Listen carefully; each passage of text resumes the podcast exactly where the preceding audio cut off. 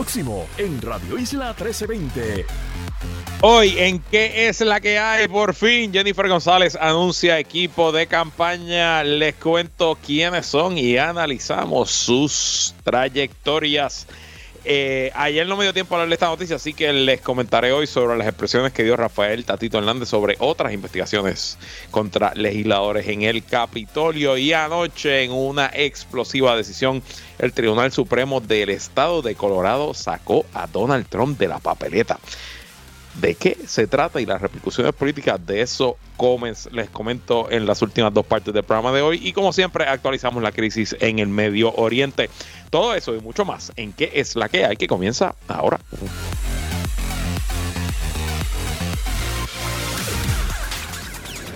El análisis más potente y completo comienza ahora. Luis Herrero llega prendiendo fuego a los políticos y figuras que se atreven a dañar el país. Radio Isla 1320 presenta ¿Qué es la que hay? Con Luis Herrero.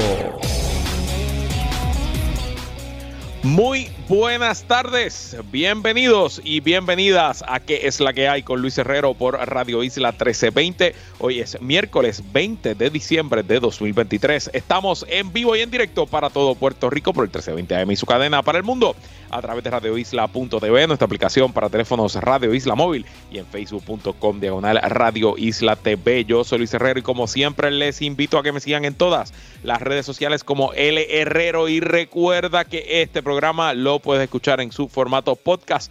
Búscalo como qué es la que hay en tu aplicación de podcast favorita para que me escuches cuando a ti te dé la gana y que es la que hay de que vamos a hablar hoy. Actualizamos crisis en Medio Oriente. Jennifer González presenta equipo de campaña. Son varios los investigados en la Cámara por esquema similar al de Tata Charboniel, según el presidente Rafael Tatito Hernández.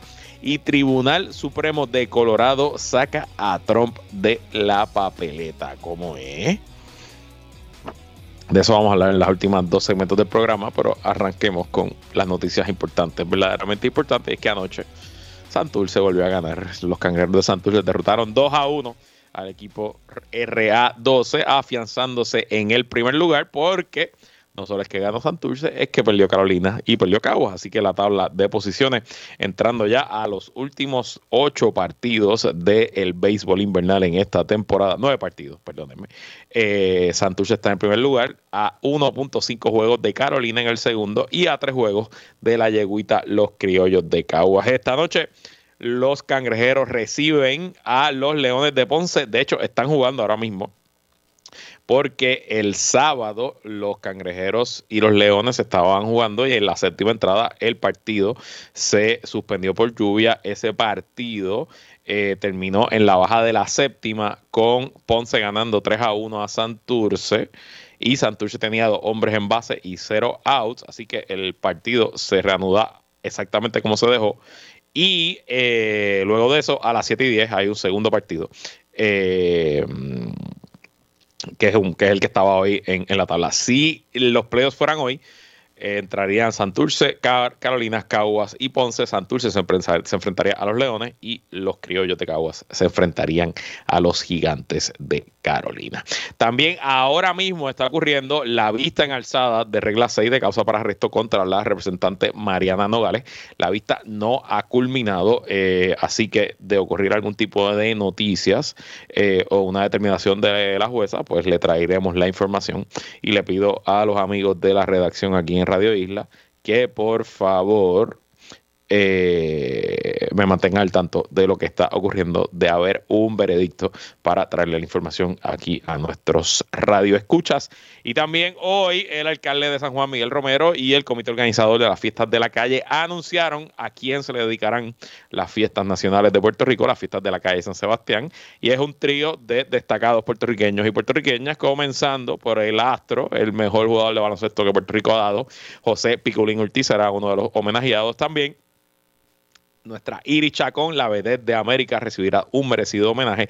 Y el tercer homenajeado será el chef Iván Clemente del comedor de la Kennedy. Así que felicidades a los tres y sin duda este año hay que ir a celebrar a las fiestas de la calle San Sebastián, darle duro y eh, pasarla bien en el cierre oficial de las navidades puertorriqueñas. Y bueno, pasa, ah no, mira, me acaban de decir que ya Fiscalía presentó el caso que eh, estoy hablando de lo de eh, regla 6 de Mariano Gales, que mañana hay alegatos finales y que están citados para las 9 de la mañana, así que no va a haber decisión hoy de ningún juez en el caso de eh, la vista en alzada de regla 6 contra Mariano Gales, habrá que esperar hasta mañana.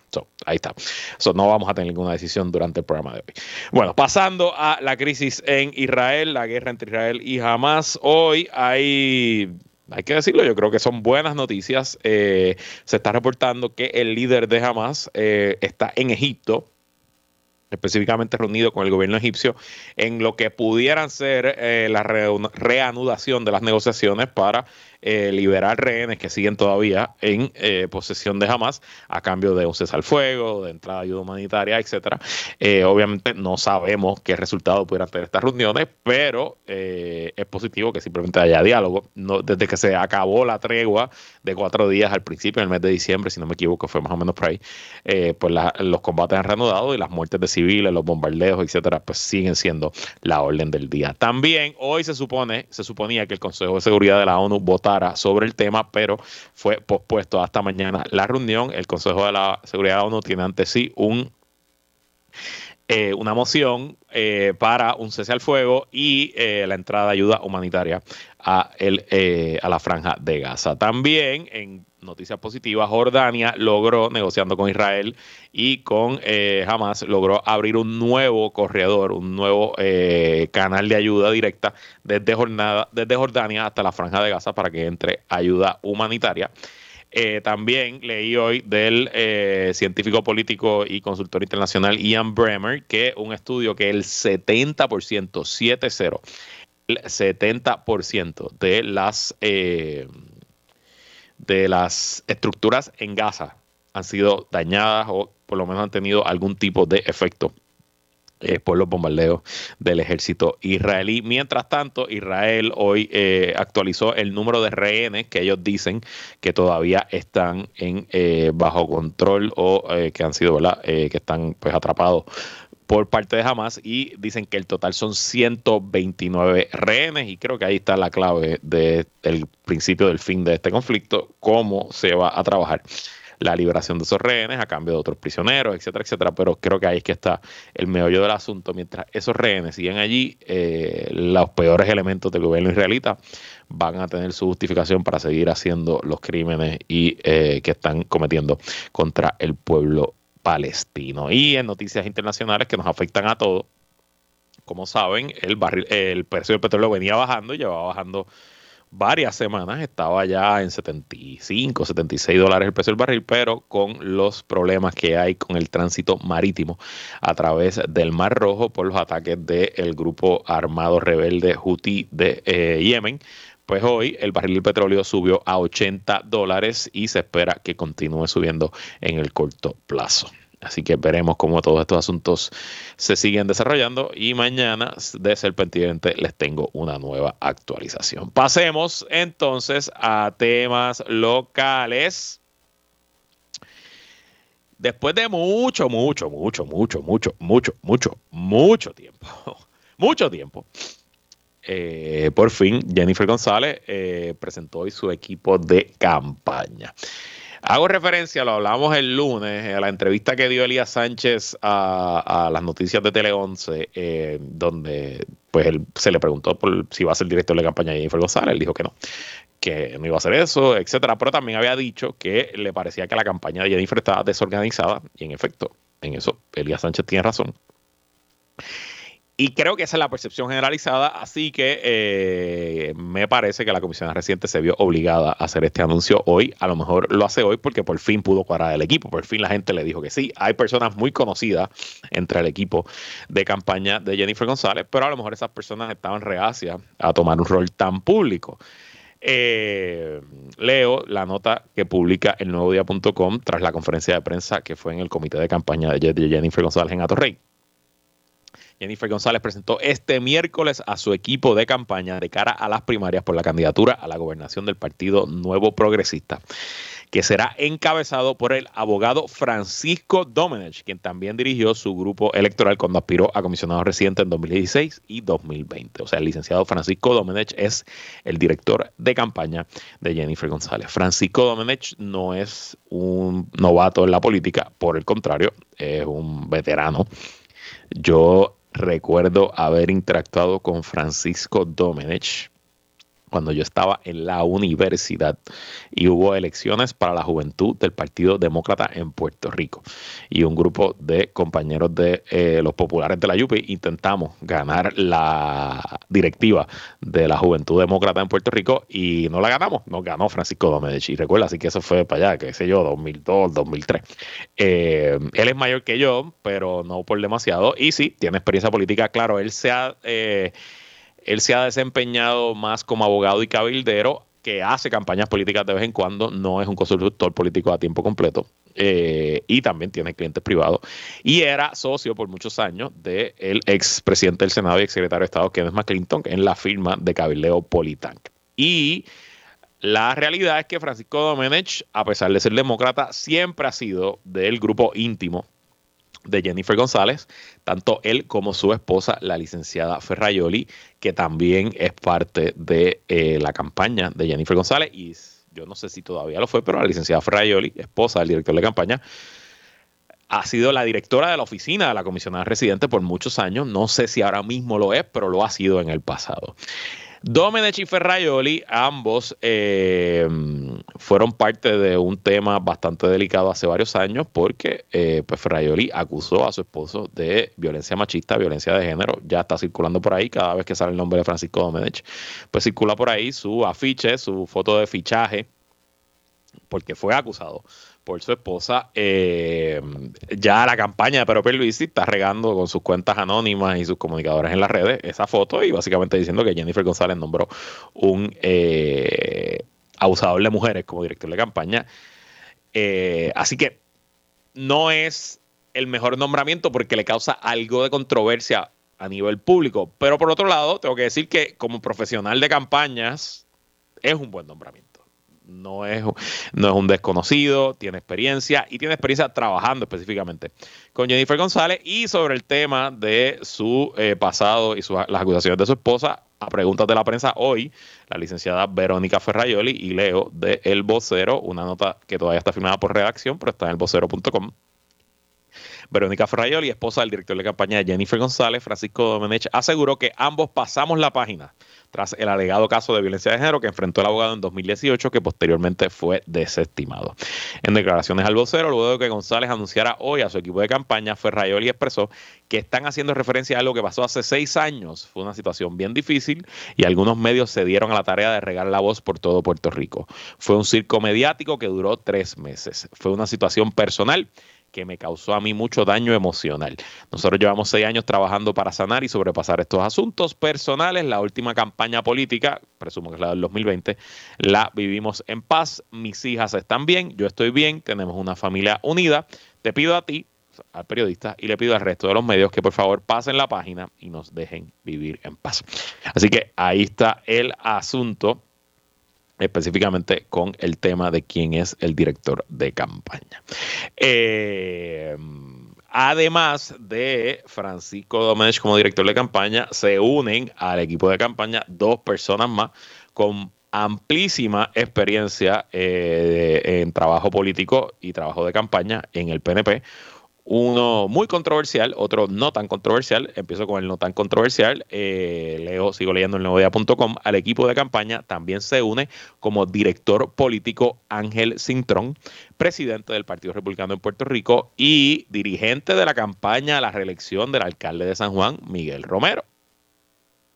Ok el licenciado Ángel Cintrón, que eh, participa en esta estación toda la, yo sé todavía, si me está escuchando Mili, confírmame, pero estaba en el panel político del programa de Mili y es una persona de amplísima experiencia, fue director de campaña de Luis Fortuño en sus dos elecciones, la del 2008 y la reelección del 2012, fue el director de campaña de Miguel Romero en el 2020 y ha dirigido otras campañas o ha estado activo en otras campañas eh, en el PNP a todo, a todo nivel de Puerto Rico. Es un buen portavoz de medios, una persona con amplísima experiencia y con lo más importante, con un juego de piernas que fluye, que no le tiene miedo a ninguna entrevista y que me parece que es una buena contraparte para eh, polemizar y debatir con Edwin Mundo, por ejemplo. Y me puedo imaginar, eh, me lo puedo imaginar aquí con Mili cualquier día de la semana o temprano con Julio, que tengamos a Edwin Mundo primero y después entre Ángel Cinturón a contestarle o viceversa y va a ser... Eh, mínimamente va a ser entretenido, va a ser divertido. Así que tengo que decir que aquí buen acierto de parte de la comisionada que haya logrado esto y presumo, presumo, Miguel Romero está con el gobernador Perluisi, ya él lo ha endosado públicamente, pero presumo que tiene la bendición de Miguel Romero, o sea que Ángel Cintrón tiene la bendición de Miguel Romero de ir a trabajar esta campaña. Y me imagino también que Miguel Romero en su cálculo estará pensando que él no tiene que eh, enfocar, él no necesita un director de campaña a tiempo completo hasta que pase la primaria. Y bueno, pues ahí negoció, eh, la habrá negociado esa salida Ángel Cintrón. Yo no sé nada, es pura especulación, pero eh, me llama la atención. la otra persona que entra al equipo de campaña es Carlos Bermúdez, o mejor conocido como Carlitos Bermúdez Urbina, junto a Mariel y Padró, que se encargarán de las comunicaciones. Y sí, si usted le suena el nombre de Carlos o Carlitos Bermúdez, pues ese es el mismo Carlos Carlitos Bermúdez del chat de Telegram. Así que esta semana tuvimos el regreso en sociedad de Elías Sánchez y ahora estamos teniendo el regreso en sociedad de Carlitos Bermúdez, eh, independientemente de lo que usted piense del chat. Que por cierto, en ese chat, el que peor es, el que peor salió, el que más insultos hizo, el que más puentes quemó fue Carlitos Bermúdez, el que eh, los comentarios peores, los más homofóbicos, los más insultantes, los más burlones, eran los comentarios de Carlitos Bermúdez. Eh, pero él poco a poco ha ido pues rehaciendo su vida, su evento cumbre que es San Juan Moda regresó, ya lleva varios años, presumo que tiene clientes privados, él siempre se había especializado, además de trabajar con políticos del PNP en las relaciones públicas y comunicaciones, también tenía una práctica grandísima en el mundo de la moda y en el mundo de la música, él representaba a varios reggaetoneros de alto calibre, desconozco si todavía lo hace, pero interesante que Jennifer González recurra a Carlitos Bermúdez, eh, porque no podemos olvidar que fue Jennifer González la primera política importante del PNP que le pidió la renuncia a Ricardo Rosselló. Así que interesante cómo los tiempos van cambiando. Además de eh, este grupo directivo en finanzas, ya se sabía, está la licenciada Ferrayoli, esposa del director de campaña Francisco Domínguez y el licenciado Oriol Campos, que ambos, eh, perdón, ambos dirigirán el programa de gobierno. Oriol Campos también dirigirá, ay, el tema de las finanzas. Campos también ha dirigido las finanzas de Jennifer González. yo creo que desde antes incluso de las campañas a comisaría residente. Otro PNP de gran peso que ya estaba en la campaña, pero ahora tiene un rol oficial como asesor, es el alcalde de Bayamón, Ramón Luis Rivera Hijo. Y también, se, eh, ya lo sabíamos, pero estuvo allí hoy en esa conferencia de prensa el exalcalde de Tobaja, Aníbal Vega Borges, que continúa como director electoral. Adicional, eh, nombraron varios portavoces por temas. Tienen al doctor David Figueroa Betancourt representando a las personas con diversidad funcional, al licenciado Juan Manuel Gaut Pacheco para las comunidades de base de fe, a desarrollo económico y tema y sector privado al empresario Juan Antonio Tony Larrea y el caballero por la estadidad Roberto Lefran Fortuño. Eh, también tienen a Enid eh, Ortiz Rodríguez para los servidores públicos, Natalia Catoni de la Juventud, la doctora Yolanda Varela para los adultos mayores, la activista, la activista Cecilia La Luz, interesante ese nombramiento, como portavoz para las comunidades LGBTQ, al ex legislador Oscar Ramos para los movimientos laborales y como portavoces de las mujeres estarán Tatiana Pérez, Mabel Vélez y la actual alcaldesa de Gurabo, Rosa Cheli Rivera. Así que, a pesar de las controversias que tienen varios de estos integrantes, específicamente Francisco Domínguez y Carlito Bermúdez, me parece forzoso concluir que en papel el equipo que presenta Jennifer González hoy es un buen equipo. Es un equipo con experiencia, es un equipo que en el PNP todo el mundo los conocen, que han hecho esto antes y me dicen aquí que solo le falta, solo le faltaría a Jerome Garfer, a, a, Jennifer González para cuadrar para cuadrar aquí el, el, corillo, el corillo macharrán. Tienes razón. Y Jerome es republicano, a lo mejor le está ayudando.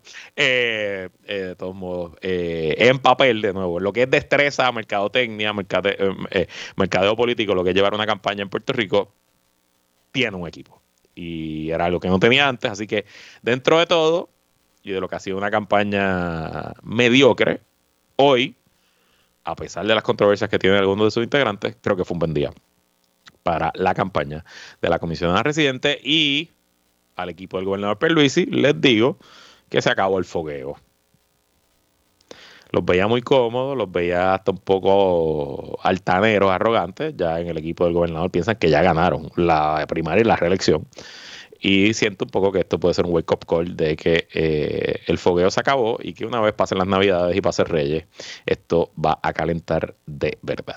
Y bueno, una nota que ayer no me dio tiempo a discutir, pero que quería traer en estos dos minutos antes de ir a la pausa porque me llama muchísimo la atención, es que el presidente de la Cámara, Rafael Tatito Hernández, el lunes atendió a los medios como parte de la coyuntura del juicio contra María Milagros Tata Charbonnier y confirmó que agencias estatales y federales investigan presuntos actos de mal manejo de fondos públicos en dicho cuerpo legislativo, pero rechazó que algunas de estas pesquisas correspondan a hechos ocurridos durante este cuatrenio.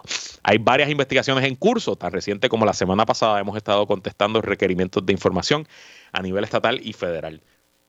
Tenemos un expediente de todos los requerimientos de información amplio al detalle, con contratos, partidas y asignaciones indicó el líder cameral. La pregunta del nuevo día, Hernández dijo que los asuntos bajo escrutinio de las autoridades están relacionados con el mal uso de fondos públicos como esquemas ilegales de gasto y contrataciones irregularidades. La inmensa mayoría de esos empleados ya no están aquí, la inmensa mayoría puede ser que uno que otro esté, pero no están con el salario que tenían en el pasado, así que no tienen manera del pay for play. El eh, presidente de la Cámara, esencialmente en sus entrevistas, dejó ver que eh, para Johnny Méndez, cuando era presidente de la Cámara, pudo haber sido fácil o por lo menos notable darse cuenta de los diversos esquemas, porque las irregularidades en las nóminas y en los contratos, eh, eso levanta, hubieran levantado bandera. De hecho, recuerden que todos los contratos no importa si son con mayoría o minoría, no lo firma el legislador, que lo firma el presidente de la Cámara el presidente del Senado, porque son los jefes de la agencia, de la agencia que contrata. Así que todo eso pasa por el escritorio del presidente, igual las nóminas y los salarios. Rafael Tatito Hernández recordó que en su cuatrenio como presidente de la Cámara, todos los salarios están públicos, no solo de los legisladores, sino de los empleados los contratos también son públicos, también se pasaron reglas de ahora de cómo se tiene que facturar y eh, tengo amigos y personas eh, cercanas que son contratistas en la Cámara que les viran la factura porque ya no se puede poner eh, monitoreo de medios y ya o a contestar emails, tienes que detallar ¿no? lo que estás haciendo. y adelantó que su plan para el próximo año es hacer un plan de clasificación con salarios uniformes en la Cámara de Representantes. Ojalá que eso sí sea, que eso sea lo que ocurra, ojalá se le dé. Y por último, el legislador eh, pues celebró que hasta la fecha, 20 de diciembre, no ha habido ningún señalamiento de corrupción o de empleados de empleados fantasma o de pay for play o de kickbacks en su legislatura. Y eso es verdad, señor presidente, celébrelo porque es verdad. Pero, ojo, cautela, queda un año. Cualquier cosa puede pasar. Y le recuerda al presidente de la Cámara que el escándalo de Tata Charboniel y de los otros dos legisladores que ellos sí se, ellos, bueno, uno, fue contra culpable, otro se declaró culpable, Nelson del Valle y el eh, joven no vidente, que no recuerdo su nombre ahora, todos ocurrieron en el verano del 2020. O sea que a seis meses de las elecciones. Así que no celebra antes de tiempo. Qué bueno que se están haciendo las cosas. Ojalá ese plan de reclasificación y de eh, uniformidad de salario ocurra. Este, pero no nos adelantemos. Néstor Alonso, ese fue el otro legislador que fue encontrado culpable por un esquema muy similar al de Tata Charbonnier. Y con eso nos vamos a una pausa y cuando regresemos le dedicamos el resto del programa a la determinación de ayer del Tribunal Supremo de Colorado que sacó de la papeleta a Donald Trump. ¿Por qué lo sacan? ¿Cuáles son los fundamentos? y cuáles son las repercusiones legales y políticas de dicha movida. Eso es lo próximo, en que es la que hay. Sigue conectado con Radio Isla 1320. Estás escuchando ¿Qué es la que hay? Con Luis Herrero. Somos el sentir de Puerto Rico. Seguimos con el análisis en Radio Isla 1320. ¿Qué es la que hay? Con Luis Herrero. Regresamos. Bueno, esta yo no la tenía en el bingo. Eh, confieso que aunque conocía de que estos casos estaban en movimiento, no, los estaba siguiendo con detenimiento. Eh, así que me tomó por sorpresa cuando recibí la notificación ayer de como 37 medios, desde el New York Times, CNN hasta el Nuevo Día. Eh, y es que el Tribunal Supremo del Estado de Colorado, en una decisión 4 a 3 anoche, como fue como a las 8 de la noche hora de Puerto Rico, eh, determinó sacar de la papeleta de la primaria republicana, la primaria republicana en Colorado es en marzo, si no me equivoco, al expresidente Donald Trump por violar la sección 3 de la enmienda 14 o la enmienda 14 de la Constitución de los Estados Unidos. Así que antes de explicarle la decisión y los fundamentos que utilizó la mayoría del Tribunal Supremo de Colorado, pues les quiero leer la sección 3 de la enmienda 14. Importante contexto, la enmienda 14 es una de varias enmiendas que el Congreso de los Estados Unidos y los estados luego ratifican eh, durante y tras la guerra civil de los Estados Unidos en el siglo XIX. La guerra civil, como ustedes saben, entre norte y sur, dividió estados eh, no esclavistas con estados versus estados esclavistas y eh, el liderato político de la Confederación de los Estados del Sur esencialmente eran los políticos sureños que eran parte de, la Unión, que eran parte de los Estados Unidos y que rompen relaciones tras las declaraciones de guerra de eh, los múltiples estados sureños empezando en el 1861. Y bueno, luego de la victoria del norte eh, comienza la reconstrucción y hay que hacerse una serie de enmiendas para eh, pues retomar el funcionamiento político de los Estados Unidos. Y una de esas enmiendas es la 14, que tiene varios asuntos, pero la, específicamente la sección pertinente aquí es la sección 3, que la leo traducida al español por ChatGPT. Ninguna persona podrá ser senador o representante en el Congreso, ni elector de presidente y vicepresidente, eso es elector en el colegio electoral, ni ocupar ningún cargo ya sea civil o militar, bajo los Estados Unidos o bajo cualquier estado que habiendo estado, habiendo prestado previamente juramento como miembro del Congreso, como funcionario de los Estados Unidos, como miembro de cualquier legislatura estatal o como funcionario ejecutivo o judicial de cualquier estado para apoyar la Constitución de los Estados Unidos, haya participado en insurrección o rebelión contra la misma o haya prestado ayuda o apoyo a sus enemigos. Sin embargo, el Congreso, mediante el voto de dos, tercios de cada cámara, puede remover tal incapacidad. Ok, traduzco de ese español traducido por un robot a eh, lenguaje de todos los días. Esencialmente, la sección 3 de la enmienda 14 crea una prohibición absoluta para que una persona que luego de haber juramentado defender la constitución, eso es lo importante, no es cualquier insurrecto, es que una persona que haya dado un juramento de defender la constitución, ¿y cuál es ese juramento? Esencialmente, todos los legisladores, todos los eh, secretarios de gabinete e incluso los empleados federales, parte de ser empleados federales que uno firma un juramento, donde eh, el juramento es estándar, no tengo el texto frente a mí, pero dice, pues, usted lo ha escuchado, eh, defender a la Constitución de los Estados Unidos de América, sobre todo enemigo, interior, exterior, etcétera, etcétera, etcétera, así me ayude Dios. Así que ese es el requisito número uno, que se juramente. Obviamente, Donald Trump juramentó como presidente eh, cuando tomó posesión el 20 de enero del 2021. Y su juramento, aunque no es exactamente igual que el que jura un miembro del ejército, por ejemplo, pero esencialmente cumple, o por lo menos según el Tribunal Supremo de Colorado, cumple con este requisito primero de la sección 3. Así que, de la sección 3 de la enmienda 14. Así que, número uno, Donald Trump es un oficial fue un oficial en su caso, que juramentó defender la Constitución al tomar posesión como presidente. Así que ahí está, número uno. Número dos, para que aplique la sección 3, que haya participado en insurrección o rebelión contra la misma, contra la Constitución. La insurrección de la que se habla aquí es obviamente el 6 de enero del 2021, donde un grupo, una, eh, una mole de gente provocadas, impulsadas, incluso organizadas por Donald Trump y su claque, intentaron tomar el poder, eh, tomar el Congreso e interrumpir la transferencia pacífica del poder. Eso es una insurrección. Al final del día se está buscando alterar el orden constitucional. Donald Trump está buscando mantenerse en el poder sin haber sido electo para, para lo mismo, para dicha cosa. No se puede comparar con una guerra civil, ¿verdad? Como fue la guerra civil americana, que eran dos ejércitos, dos gobiernos, duró tres años, murieron 800 mil personas.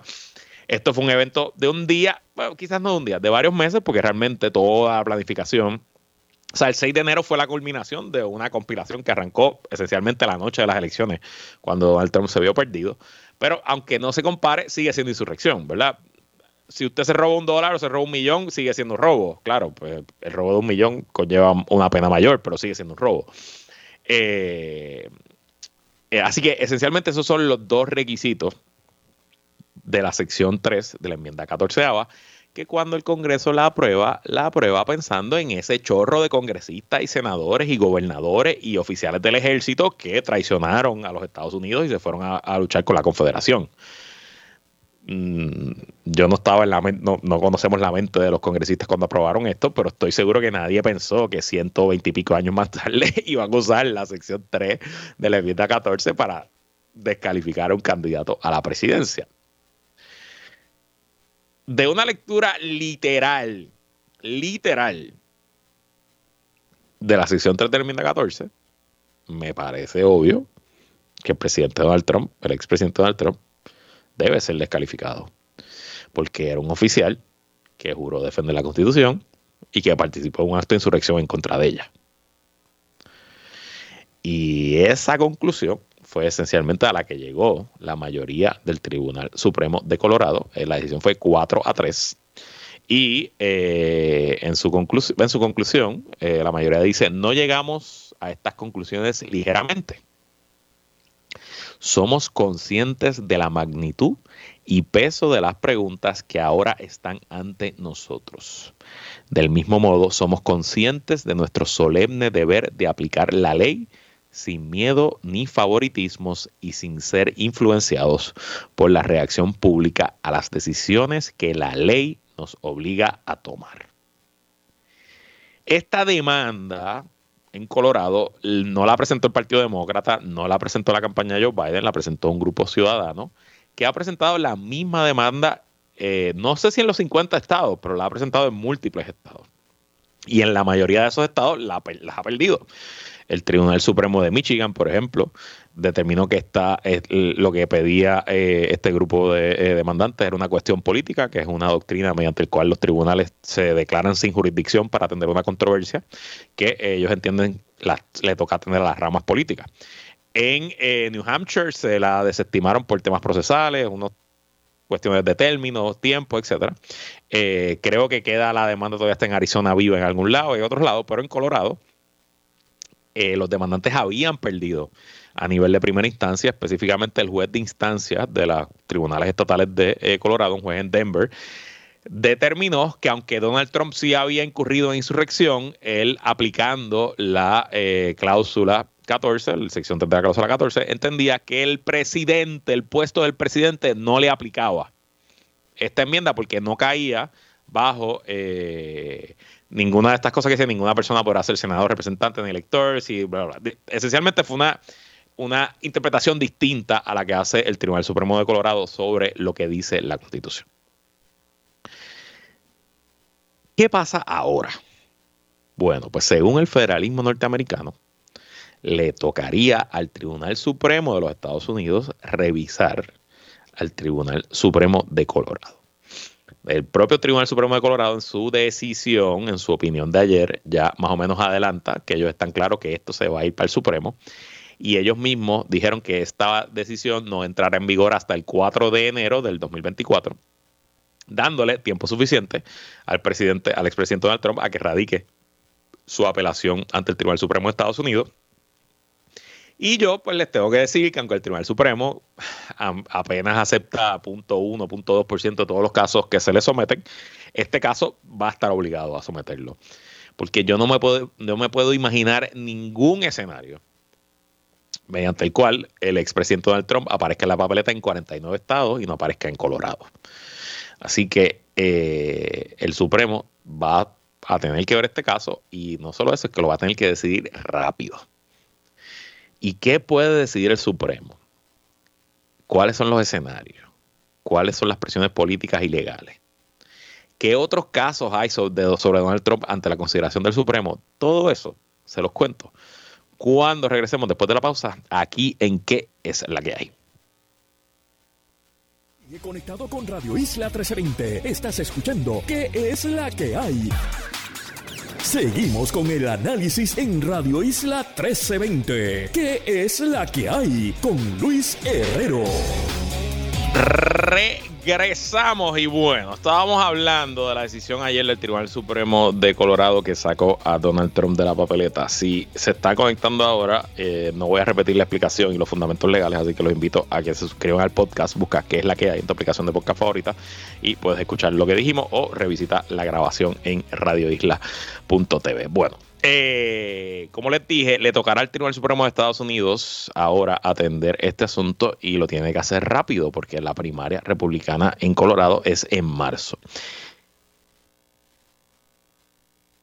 A mí se me hace bien difícil, bien, bien, bien, bien, bien difícil imaginar un escenario donde el Tribunal Supremo de Estados Unidos confirme la decisión del Tribunal Supremo de Colorado sacando a Donald Trump aunque en estricto derecho, una lectura clara y objetiva de la cláusula 14, sección 3 de la cláusula 14, me parece que descalifica a Donald Trump por haber incurrido en una insurrección. Pues las realidades políticas del momento, además eh, eh, la tensión y la situación política de Estados Unidos, que está tan complicada específicamente por los grupos que apoyan a Donald Trump, que fueron los mismos grupos que intentaron eh, tomar por, asalto el Congreso, pues hacen bien difícil a un Tribunal Supremo, creo yo, eh, decir no, usted no puede estar en la papeleta. ¿Qué avenidas tiene el Tribunal Supremo de Estados Unidos para revisar y echar para atrás la decisión de Colorado? Bueno, puede hacerle eco al juez de primera instancia que determinó que el puesto de presidente no lo aplica la sección 3 de la cláusula 14. También puede decir que Trump no participó en la insurrección. Claro, esa, eso es más difícil por varias razones.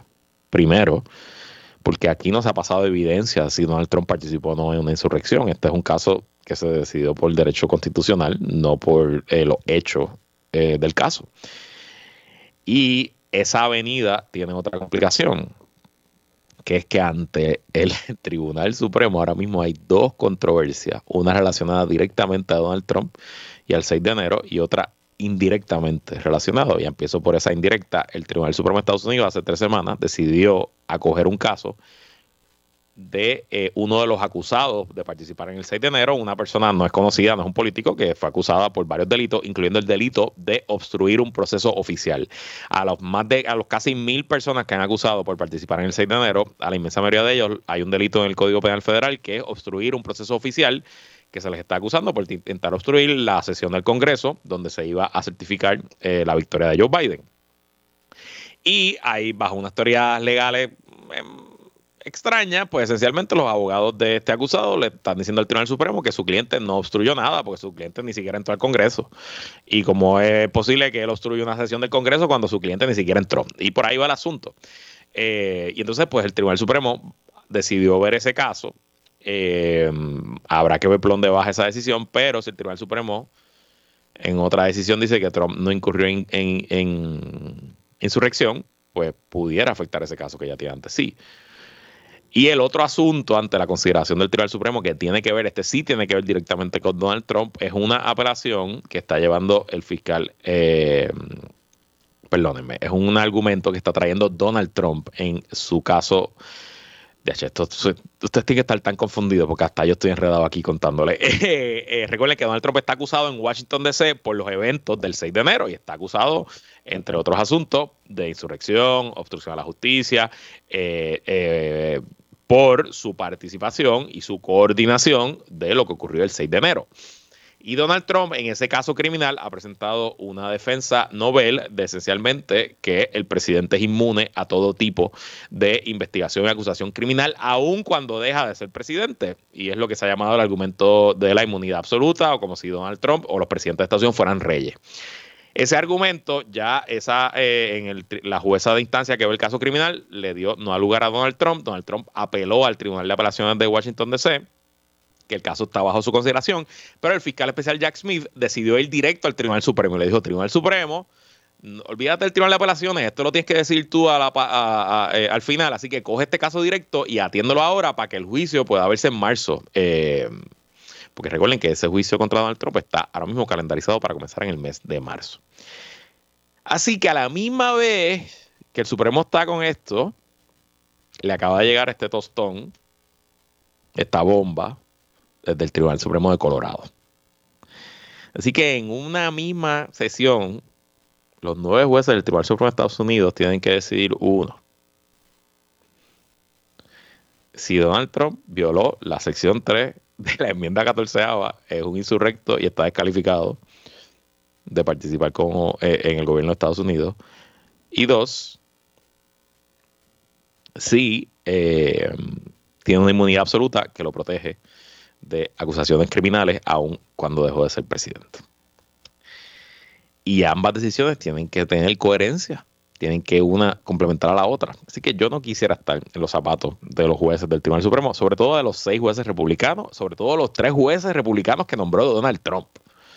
Porque los demócratas, los tres, los, jueces de la minoría liberal, la jueza Sotomayor, eh, ellos pueden decir como quieran y ellos están tranquilos. Probablemente están hasta comiendo popcorn y disfrutándose el lío que ha causado Donald Trump. Pero los jueces republicanos, complicada, complicada. Y si se fuera a dar el escenario que yo no creo que se va a dar, pero si se diera y el Tribunal Supremo de Estados Unidos confirmara a la Corte de Colorado, mi conclusión sin ser un especialista en derecho constitucional y dejando claro que esto es un tema que jamás en la historia de los Estados Unidos se ha estudiado, porque jamás en la historia de Estados Unidos se va a pensar que un expresidente iba a ser un insurrecto. Si el Tribunal Supremo confirmara al Supremo de Colorado, pues esencialmente Donald Trump quedaría fuera de la papeleta en todos los estados. Porque ya abrió una decisión del tribunal más alto del país determinando que el presidente fue un insurrecto y que como insurrecto, según la sección 13 de la sección 3 de la enmienda 14 de la Constitución, no puede volver a, a ejercer como oficial de los Estados Unidos. Eso es lo legal. Lo político, a corto plazo, las mejores noticias que ha recibido Donald Trump en varias semanas. Esto, una vez más, consolida su poder en la primera republicana, ha puesto a sus rivales internos a defenderlo a decir, algunos hasta han dicho que se van a retirar de la primaria en Colorado si Donald Trump no sale. Al igual que pasó las cuatro veces que fue acusado este año, los números de las encuestas, no he visto ninguna encuesta, esto pasó anoche, no, no creo que haya ninguna encuesta todavía, pero me parece que, al igual que ocurrió cada vez que lo acusaban, sus números deben mejorar al corto plazo por esto y juega directamente a lo que es su narrativa desde siempre, que, que, que a él lo persiguen, que a él le hacen la vida imposible, que él es siempre la víctima, etcétera, etcétera, etcétera. Pero, mirándolo fríamente, al Partido Republicano realmente que lo que le conviene es que el Tribunal Supremo descalifique a Donald Trump. Porque como las cosas están hoy, y con los números tan malos que tiene Joe Biden, a pesar de la economía como, como está, lo único que mantiene a Joe Biden viable hoy como candidato a la reelección es que su rival va a ser Donald Trump. Si el rival de Joe Biden fuera Ron DeSantis de Florida o la ex gobernadora de South Carolina, Nikki Haley, yo creo que Nikki Haley hoy le estaría dando una pela a Joe Biden de 20 puntos. Y probablemente sería la favorita prohibitiva para ganar la, elección en el 2020, en el 2024 si fuera Haley contra Biden. Es más, si no fuera Donald Trump, el ya a todas luces potencial y casi seguro rival de Joe Biden, yo estoy bastante seguro que Joe Biden no estaría aspirando a la reelección porque sus números serían terribles. Pero como la política no es lo que uno quiera, sino lo que es, la realidad es que el Partido Republicano hoy es el partido trompista. Y sin Trump no hay Partido Republicano.